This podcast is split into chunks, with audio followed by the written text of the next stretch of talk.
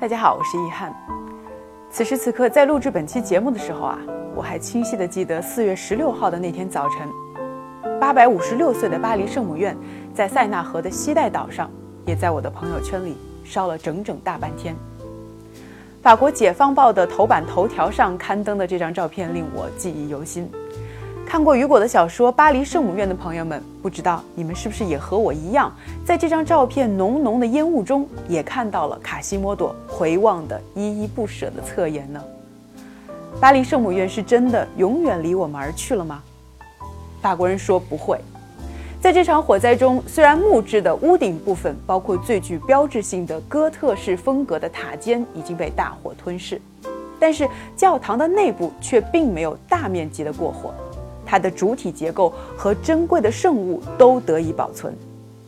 尽管有文物修复专家估计啊，重建圣母院的工程至少需要八到十年的时间，但是万幸的是，巴黎圣母院不会消失，卡西莫多的家还在。但是为什么屋顶全部被烧毁，向内坍塌下来，但是内部基本没有被烧到呢？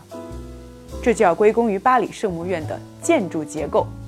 幸亏巴黎圣母院是一座哥特式的建筑，这才是真正的不幸中的万幸。在历史上，真正意义上的哥特式又被世人称之为法国式，因为最早的哥特式的建筑啊就诞生在法国，它就是坐落在巴黎近郊的圣丹尼修道院。最初，这座在十二世纪中期落成的修道院。还是罗曼式建筑的集大成者，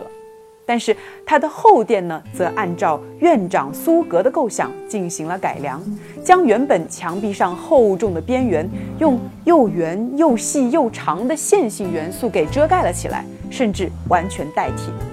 就这样，这座彻底消除了边缘存在感的建筑，就成了最早的哥特式建筑。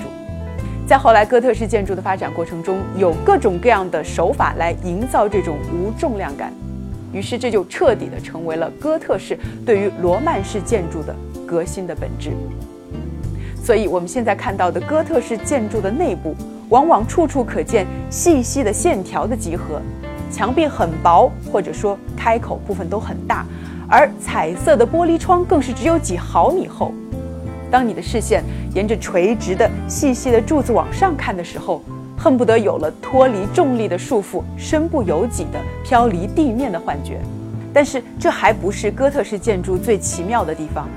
它最牛的地方在于，不仅墙壁薄、窗户开口大、天花板还特别的高，而且非常牢固，不容易坍塌。之所以能够做到这一点，是多亏了哥特式建筑的一种独特的构造体系。肋拱加飞浮墙，飞浮墙是一种用在外部的悬空的支撑结构，能够撑起中间的肋拱，防止肋拱向两侧垮塌。在建筑学上，这种结构非常的稳定和坚固。而在这一次的巴黎圣母院的大火中，正是多亏了飞浮墙支撑下的肋拱，让整个教堂内部经受住了烈焰和重压的考验。我很喜欢艺术史家贡布里希的一个比喻，他说。一座哥特式教堂好像是悬在那细长的石头结构之间，好像自行车的轮子一样，由纤细的辐条固定形状，承载着上面的重量。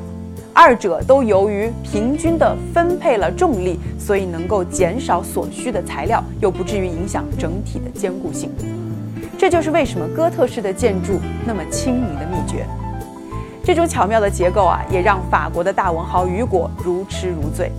他把巴黎圣母院形容为石头的交响乐，认为它的每一个侧面、每一块石头都不仅仅是法国历史的一页，而是科学史和艺术史的一页。当然，除了巴黎圣母院，在法国还有几个著名的教堂也被认为是完成度最高的哥特式的建筑，都有典型的非浮壁的构造。它们分别是一一九四年的沙尔特大教堂。一二一一年的兰斯大教堂和一二二零年的亚眠大教堂，可以说，在十三世纪的早期，哥特式的建筑已经达到了顶峰，并且从法国开始向其他的欧洲国家延伸和发展。不过进入到十四世纪以后呢，法国由于经历了百年战争和黑死病，逐渐失去了活力，所以反而是英国和德国代替了法国，成为了哥特式建筑发展的领头军。我们大体可以记住这样一个规律：法国和德国的哥特建筑的西正面有双塔，而英国和意大利的哥特式建筑的西正面大多没有双塔，整体设计也更为简洁。而在这一次的火灾中，巴黎圣母院里最具哥特式建筑标志性特征的双塔也得以完好的保存。说到这里，我们也可以看出来，在巴黎圣母院的这场大火的悲剧中，还是有很多的幸运。其实这并不是巴黎圣母院在历史上第一次遭遇结束，它曾经在18世纪末的法国大革命时期遭遇到了严重的破坏，而上一次的修复工程整整持续了23年。我们现在见到的巴黎圣母院已经有19世纪修复时重新诠释的建筑元素，但是随着时代的发展，对于文物修复的思想和路径也在发生迁移。这次巴黎圣母院要修复成什么形态，或许将引发不小的争议。梵高说过：“没有什么是不朽的，包括艺术本身。唯一不朽的是艺术所传递出来的对人和世界的理解。”我相信，和历史上的许多个结束一样，这场大火也终将成为一页注脚。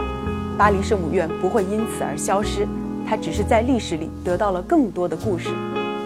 在很多年后，当你买一张机票飞去巴黎，看到修复后的巴黎圣母院静静地站在你面前时，你会听到他对你诉说的故事。因为，当歌声和传说都缄默的时候，只有建筑还在说话。